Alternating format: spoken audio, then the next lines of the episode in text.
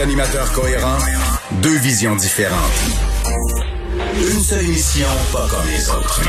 Mario Dumont et Vincent Dessureau. Cube Radio. Bonjour tout le monde et bon vendredi, la semaine qui euh, s'achève. On va finir ça ensemble en vous résumant euh, l'actualité euh, sous toutes ses formes, la culture, le sport et bien sûr un peu de pandémie. Bonjour Vincent. Pas le choix. Parce que là, on a la chance de vivre dans une fédération. Donc au fédéral et au provincial, on a deux santé publiques. et c'est pas la première fois que ça arrive, mais ils sont pas tout à fait, ils ont pas les violons accordés aujourd'hui. Non, vraiment pas. Alors que plusieurs personnes ont mis sur les réseaux sociaux hein, des images de sites de nouvelles comme euh, le site de TVA Nouvelle où on voit une manchette disant que la santé publique du Canada peut sonner l'alarme avec les projections comme quoi on peut pourrait faire face à une explosion de cas avec les nouveaux variants. On doit serrer la vis au Canada au plus vite. Alors que juste en dessous, tu as la nouvelle concernant la santé publique du Québec et le docteur Arruda qui s'apprêterait à annoncer, du moins ils ont recommandé euh, qu'on déconfine le parascolaire, entre autres, ou d'autres activités, que le sport, entre autres, scolaire puisse arriver dans les prochaines semaines aussi. Alors, on a vraiment deux sons de cloche euh, complètement différents, dépendamment de nos santé publiques provinciales ou fédérales. Ben voilà, on va creuser tout ça au cours des prochaines minutes. Et tout de suite, on va rejoindre l'équipe de 100% Nouvelles. 15h30, c'est le moment d'aller retrouver notre collègue Mario Dumont dans nos studios de Cube Radio. Salut Mario. Bonjour Julie.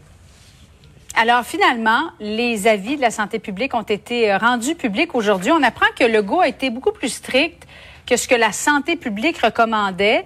Euh, quelle lecture tu fais de ça? C'est totalement absurde. C'était absurde de rendre public ces avis. Je sais qu'on crie à la transparence, l'opposition le criait.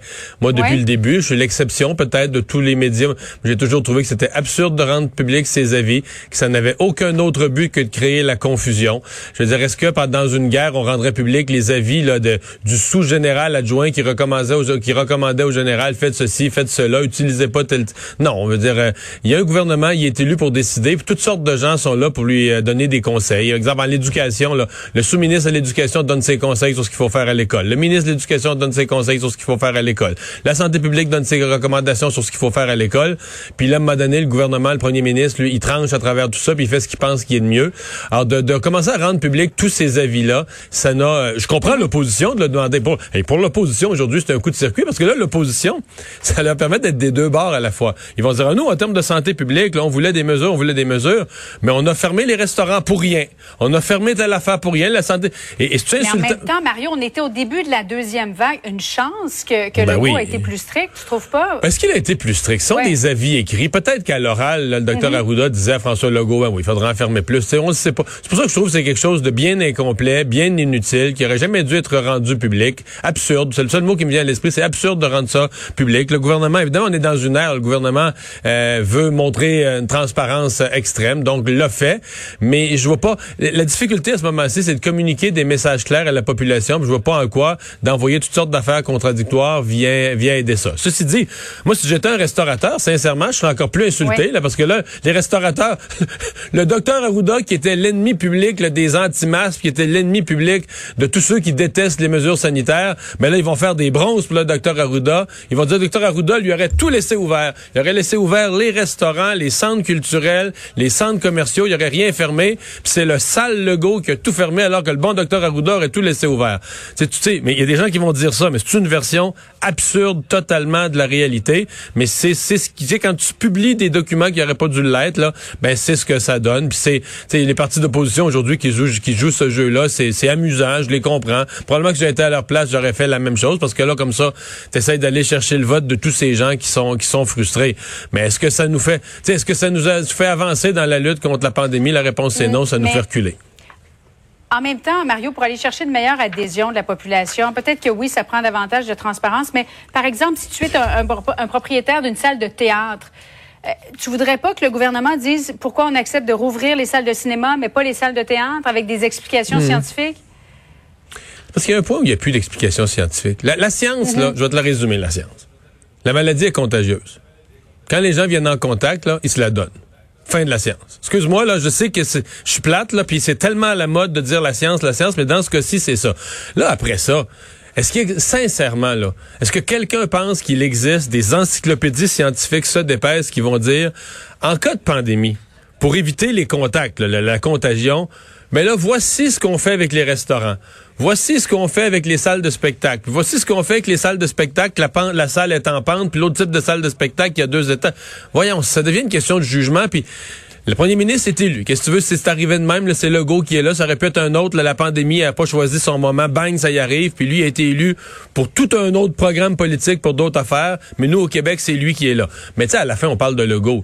Legault, Ford, euh, Colombie-Britannique, les, différentes provinces, euh, la France, l'Angleterre, l'Allemagne. Faites le tour du monde, là. Ça se ressemble pas à peu près. Ils sont passés par différents chemins. Il y en a qui ont hésité plus, qui ont mm. attendu. Il y en a qui ont allé plus vite, moins vite. Mais pas en même temps. Mais, euh, ouais, mais un peu partout, ça finit par se ressembler beaucoup. Il y a des places qui ont moins priorisé. Il y a encore des écoles qui sont pas rouvertes aux États-Unis, par exemple. Ici, on a dit les écoles, on veut pas. Tu sais, c'est des, c'est des choix politiques comme ça. Mais est-ce qu'il y a une science là qui est au-dessus? Par exemple, est-ce qu'on garde les écoles ouvertes ou fermées? Tu pourrais très bien avoir deux scientifiques très compétents. Un va te dire c'est trop de contagion, on ferme les écoles. Puis l'autre va te dire l'éducation c'est absolument essentiel, on garde les écoles ouvertes. Ce sera deux scientifiques avec des points de vue divergents. On est lié au gouvernement. Qu'est-ce que tu veux qu'on fasse? Il décide on vit avec, il prend des bonnes décisions, il en prend des moins bonnes, il fait son possible, puis on essaie de s'en sortir ensemble. Il y a pas de. C'est pour ça que cette idée qu'il existerait une science, puis que les, avis du docteur Arruda, euh, ça serait. sais, moi, ce que je serais curieux de voir, là, c'est les où, sont les avis quand il fallait acheter des masques au mois de février, était où la santé publique du Québec? Euh, C'est des questions comme ça qu'on se pose sur la pandémie. Maintenant, est-ce qu'il faut fermer ou ouvrir tel type de commerce là à, tel moment? Le gouvernement s'est montré plus plus plus agressif à fermer certains types de commerces, plus agressif à garder ouvertes les écoles. C'est des choix politiques. Si on n'est pas satisfait de ça, on, on élira un meilleur gouvernement. On élira un meilleur gouvernement pour la prochaine pandémie. Eh Bon, Mario, après la semaine de relâche, il y a certaines régions qui pourraient euh, basculer à, la couleur orange au même moment où on apprend aujourd'hui d'Ottawa qu'on appelle à une très, très grande prudence, drapeau rouge, la troisième vague qui pourrait être pire que les deux premières en raison des variants. Il n'y a pas un double discours en ce moment, c'est difficile de s'y retrouver. C'est pas la première fois. Il y a une contradiction Québec-Ottawa. Depuis le début, les prévisions d'Ottawa sont toujours plus pessimistes. J'oserais dire, c'est peut-être leur rôle de nous mettre en garde toujours, trop pessimistes parce que plusieurs des scénarios euh, qui étaient qui était mis de l'avant par la, la santé publique à Ottawa, la docteur Tam et son équipe. Bah, moi, je dis mhm. trop pessimiste. Eux, ce qu'ils disent à Ottawa, c'est on vous fait un scénario qui est basé sur voici ce qui arriverait si on prenait aucune mesure. Oui, OK, c'est intéressant, mais en même temps, les gouvernements prennent des mesures. Fait que le scénario ultra pessimiste, il arrivera jamais. La personne va laisser la. C'est comme si tu disais, euh, tu roules à 100 puis il y a quelque chose, il y a un obstacle devant toi. Qu'est-ce qui arrive? Ouais, En même temps, il y avait un scénario aussi si on maintient les mesures, ça monte quand même en flèche. Ça monte quand même, mais c'est-à-dire que si on maintient les mesures telles quelles. Mais moi, mhm. personnellement, ça me paraît. Euh, oui, les variants sont contagieux, ça me paraît pessimiste. Et mon seul commentaire, moi, c'est moi, certain, après la semaine de relâche, je pense qu'on doit déconfiner, à moins, moins que le nombre de cas commence à augmenter. Mais il y a plusieurs régions du Québec qui ont peu de cas. À un moment donné, il faut, faut, faut que le gouvernement montre aux gens que il y a un code de couleur, ça veut dire quelque chose. Pour moi, Québec, je te dire Appalaches, si on, euh, Mauricie, le centre du Québec, il faut. La seule affaire, il y a beaucoup de gens qui ont, et je les comprends, qui ont tendance à dire, ah là, là, on peut pas revenir en arrière. Si vous nous faites ouvrir, on pourra plus jamais fermer. Ça, mm être bien plate, on peut pas dire ça. Il n'y a aucune manière que cette phrase-là, elle n'a pas, parce que s'il y a une troisième vague qui frappe encore plus fort, mettons que le docteur No et le docteur Tam à Ottawa ont raison, puis ça frappe encore plus fort, ben c'est quoi?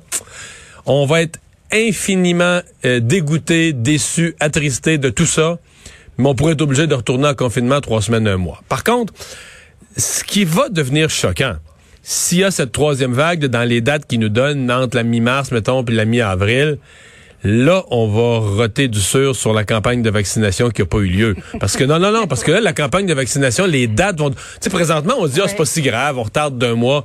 C'est vrai que s'il n'y a pas de troisième vague... Oui, oui, oui, c'est ça. S'il n'y a pas de troisième vague retardée d'un mois, on va tous être vaccinés en septembre, ah, OK, c'est correct. Mais là, s'il y avait une troisième vague en mars, c'est-à-dire que là, tu vas avoir des personnes de 70, 80 ans pas vaccinées ou des gens qui vont avoir été vaccinés trop tard, là, leurs deux, trois semaines pour que l'immunité se crée sera pas, euh, sera pas arrivée, vont attraper la COVID, vont mhm. rentrer dans les hôpitaux. Parce qu'on se comprend que si on avait une troisième vague, avec toutes les personnes vulnérables vaccinées, c'est pas la même troisième vague. Ça veut dire que dans les hôpitaux, t'as pas trop de pression. C'est sûr qu'il y en a quand même des gens de 70 ans et moins qui, qui sont malades avec la COVID. Il y en aurait dans les hôpitaux, mais pas du tout dans les mêmes, pas dans les mêmes nombres, pas du tout, du tout dans les mêmes nombres de décès. Fait que la troisième vague aurait pas la, aurait pas la même signification, aurait pas la même portée, peut-être requerrait pas de te fermer autant d'établissements ou de créer autant de dommages à l'économie. Mais si on a une troisième vague, puis qu'on est juste en retard, mettons, on est juste en retard de trois semaines, un mois sur la vaccination pour combattre la troisième vague, c'est sûr que l'on va mettre le blâme sur les quatre semaines où la vaccination a été presque arrêtée.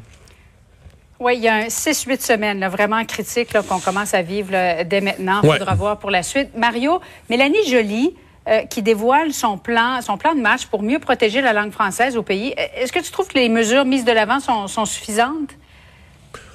Ben, ce sera jamais suffisant totalement pour moi. J'en voudrais mhm. beaucoup. Je suis très inquiet du français.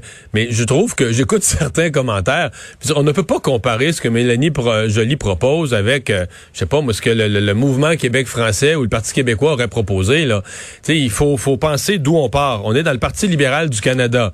Euh, le parti qui s'est toujours, sur les questions linguistiques, plutôt rangé du côté de la minorité anglophone. Le parti, le père de Justin Trudeau, Pierre Elliott Trudeau, allez relire les commentaires qu'il a fait quand la loi 101 a été déposée. C'est c'était horrible.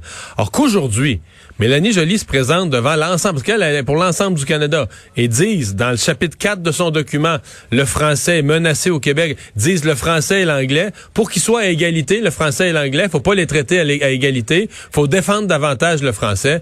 à un moment donné, faut, faut prendre un pas de recul, puis mesurer la, la, la, réalité, à quel point c'est un virage, euh, ça prend un certain courage. C'est pas tout le monde dans le Parti libéral du Canada qui est content de ça.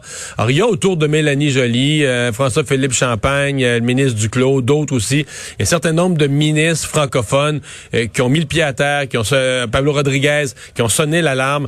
Et donc, Mélanie Joly, à mon avis, fait prendre aujourd'hui, dans sa politique sur les langues, les langues officielles, un virage important au gouvernement fédéral. Elle le fait avec l'appui, les conservateurs il y a comme une unanimité. Là, puis c'est tant mieux parce que ce que ça veut dire, c'est que d'habitude, d'habitude quand l'Assemblée nationale agissait sur la langue, c'était avec le gouvernement fédéral, Ottawa comme ennemi qui menaçait d'aller défaire ça devant les ben tribunaux. oui, c'est, ben je, je m'en allais te poser comme question. Crois-tu que Simon Jolin Barrette commence à taper du pied là? Ben, Simon Jolin Barrette, euh, moi je pense que tous ces documents sont prêts. Lui, euh, c'est une question. Il semble qu'au cabinet du premier ministre, on a mis un frein, on a dit une chose à la fois. Là, c'est la pandémie. La langue, on fera ça après. Il y aura un temps pour ça. Moi, personnellement, je, le comprends à moitié, là, parce que, euh, prenons le cas de Simon Jolin Barrette. Il est ministre de la Justice, responsable de la langue française. Sincèrement, c'est pas lui qui organise la campagne de vaccination. Il, pandémie ou pas, dans ses ministères à lui, ça change pas tant de choses que ça. Donc, s'il déposait son projet de loi, on commençait l'étude, etc., avec les autres députés qui sont dans ce dossier-là, je pense pas sincèrement qu'on pourrait dire la gestion de la pandémie est, est reléguée au second plan. Là. On peut une équipe ministérielle à plusieurs joueurs. Mais on l'a vu hier avec l'annonce économique. Là. Absolument. on peut marcher. Parce que si ça réclamait, si ça réclamait des journées de travail de Christian Dubé, c'est sûr que là, je dirais, comme dans le sport, le time out, mm euh, dérangez-le pas avec ça. Il y en a plein ses bottines avec la pandémie. Mais le ministre de la Justice, responsable de la langue française, sincèrement, je comprends un peu mal en quoi la pandémie l'empêcherait d'agir sur le front linguistique avec le niveau d'urgence qu'on qu'on donne à ce dossier-là. Merci beaucoup, Mario. Au plaisir. Bon après-midi à toi.